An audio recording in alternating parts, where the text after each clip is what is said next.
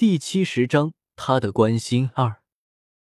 对面，林觉意好看的眉头紧紧的皱成了一团，看着女子苍白的容颜，薄唇微起，声音低沉冰冷，却自含着一股优雅。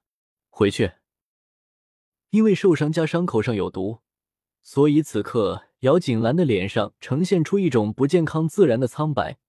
巴掌大的脸上有着几缕发丝垂在脸庞处，整个人就更加的显得苍白柔弱，让人觉得如果女子不回去好好的躺着休息，或许下一刻她就会像片树叶坠落地上了。我想要去看看景剧，伤口有毒，你不相信我？话说到这里，林觉一眼睛看向对面的女子，轻轻的说着，深沉的眼眸里闪过明显不悦的光芒。姚锦兰看着男子那不悦的眼神，不解的眨眨眼睛。他什么时候说过不相信他了？瞪大的眼眸，无辜的眸色，精致的面容上有着虚弱的神色。那样一个女子，怎么看都让人为她感到心疼。直直的看着对面的男子，呆愣的说道：“我哪里有不相信你啊？”他从头到尾都没有说过这句话，好吧？既然相信我，那么现在就躺回床上休息去。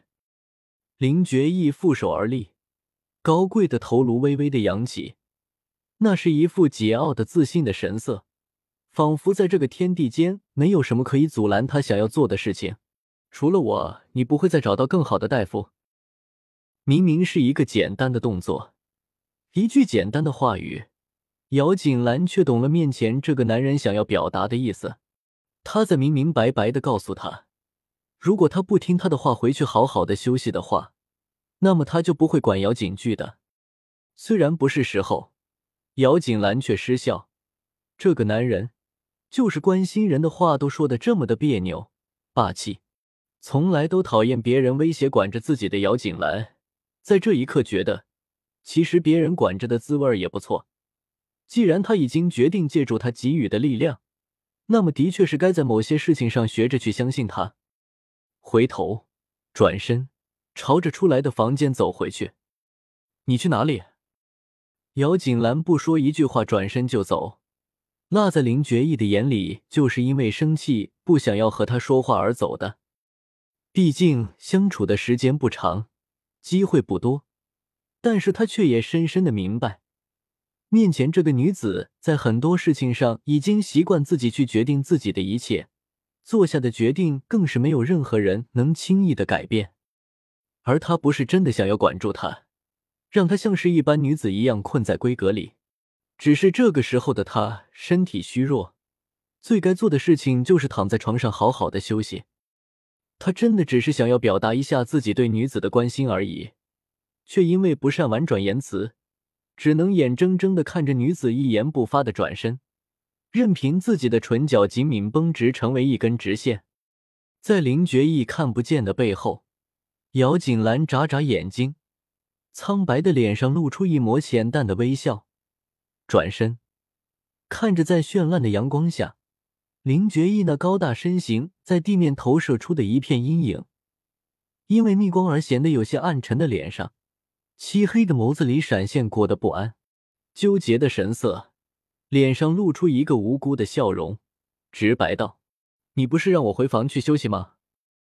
如果不是他刚刚叫住了他的话，或许这一刻他人都已经躺在床上了。”说罢，再次转身朝着林觉意的房间走去。女子如花的笑容再次在眼前绽放，那小女人娇俏的模样让林觉意一度失神，怔愣在哪里，看着女子一步步朝着他的房间走去，直到身影彻底的消失，那紧绷的嘴角略微的翘起，转身朝着女子相反的方向走去，只是那步调身影都显得轻快了不少。房间里，苏云飞已经不见了身影。唯有林寒宁一个人站在床边，看着回来的姚锦兰，脸上露出一抹“我果然没有猜错”的得意，走上前，按住回来的女子放在床上，捏好被角，轻声哼着歌，朝着厨房去了。仰躺在床上的姚锦兰，眼里露出一抹危险的光芒。杜氏和姚希韵还真的是看得起他们姐弟两个，不仅拍了专业的杀手来，而且还在剑上摸了剧毒。虽然没有到见血封喉的地步，不过想要他们死去的用一招然若揭。既然杜氏和姚希韵都这么不客气的出招了，就算是他想要按照着设定好的剧本走，也没有什么用了。不过看这个样子，杜氏是感觉自己对他们的威胁太大，已经忍耐不住了吧？就是不知道对他们的刺激再大一些，他们会不会直接疯掉呢？那一天，他倒是非常的期待呢。将所有的事情在脑海里演练了一遍，姚锦兰的脑子才算是慢慢的开始放松下来，有了闲暇的心思。姚锦兰在开始打量自己身处的这个房间。其实，姚锦兰来这个房间有不是第一次了。不过上一次心里所受到的震惊太大，又怎么会有心情在注意这个呢？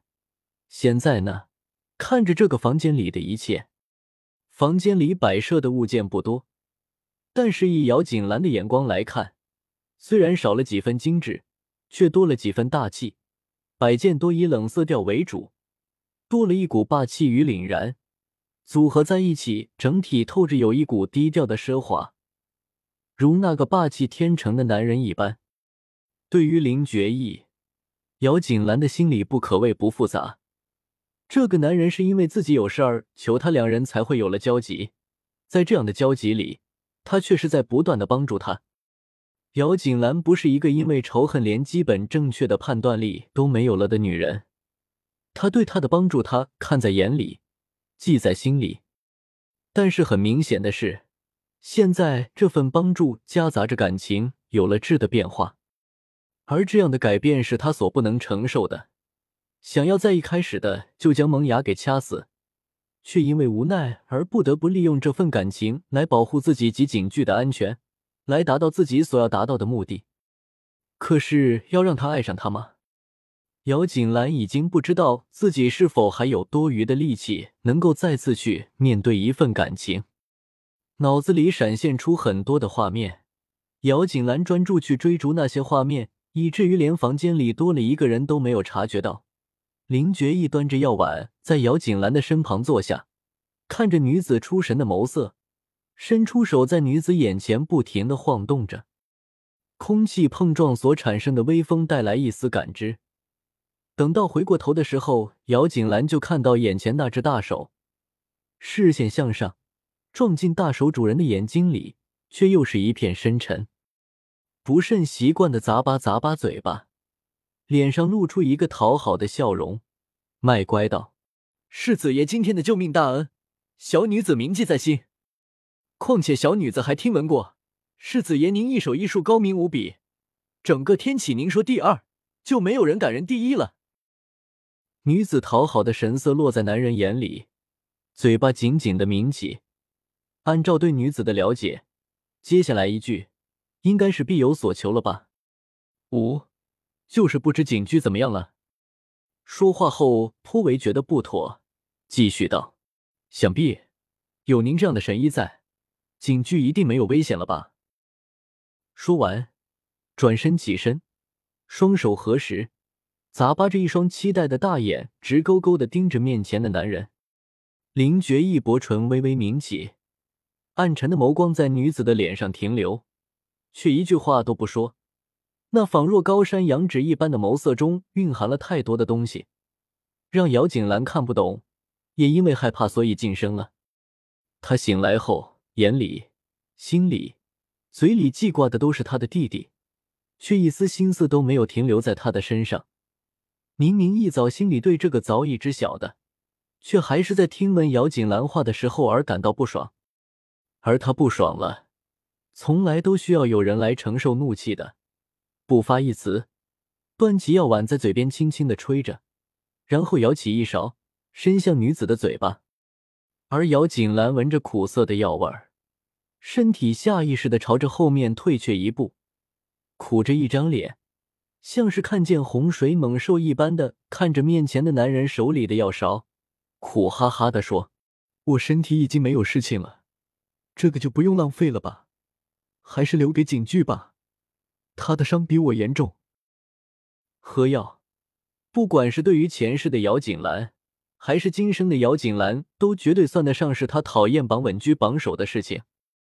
那黑漆漆、泛着泥土一般颜色的汤汁，不仅有着难闻的气味，更加有的是那苦涩的，堪比毒药一般味道。喝过之后，那样的味道留嘴里，即使是吃过蜜饯之后，都久久不得消散。药还有很多，所以不用着急缺少姚景句那一份药。在面对生死的时候，脸上都没有露出过害怕、为难神色的女子，却在看到一碗药而露出如此神色。林觉一眼里闪过暗笑的神色，然后继续之前的动作，将药勺抵在女子的嘴巴。带着从未有过的温和道：“喝了，伤口才会痊愈的快。”不要，姚锦兰坚持摇摇头，同时身体更加的朝着后面退去，直到抵到了床的另一侧，退无可退，撞到伤口之际，被眼疾手快的林觉一堪堪揽在怀里，才避免了再次伤口撞裂的可能。被男子困在怀里，属于男子身上那浓烈的气息扑面而来。那样陌生的味道让姚锦兰下意识的抗拒，推嚷着想要退出男子的怀抱，却不想放在腰间的大手却使劲儿的不让自己离开。乖乖喝了药，我自然会放开你。鉴于姚锦兰对于喝药畏惧，林觉义还是觉得让女子将药给喝完了之后再给放开会好一些。男子的一言一行都表明了，如果自己不喝药。那么他是不会放手了，不情不愿。姚锦兰在林觉义再次将药勺给送过来的时候，微微展开嘴巴，将药给喝了下去。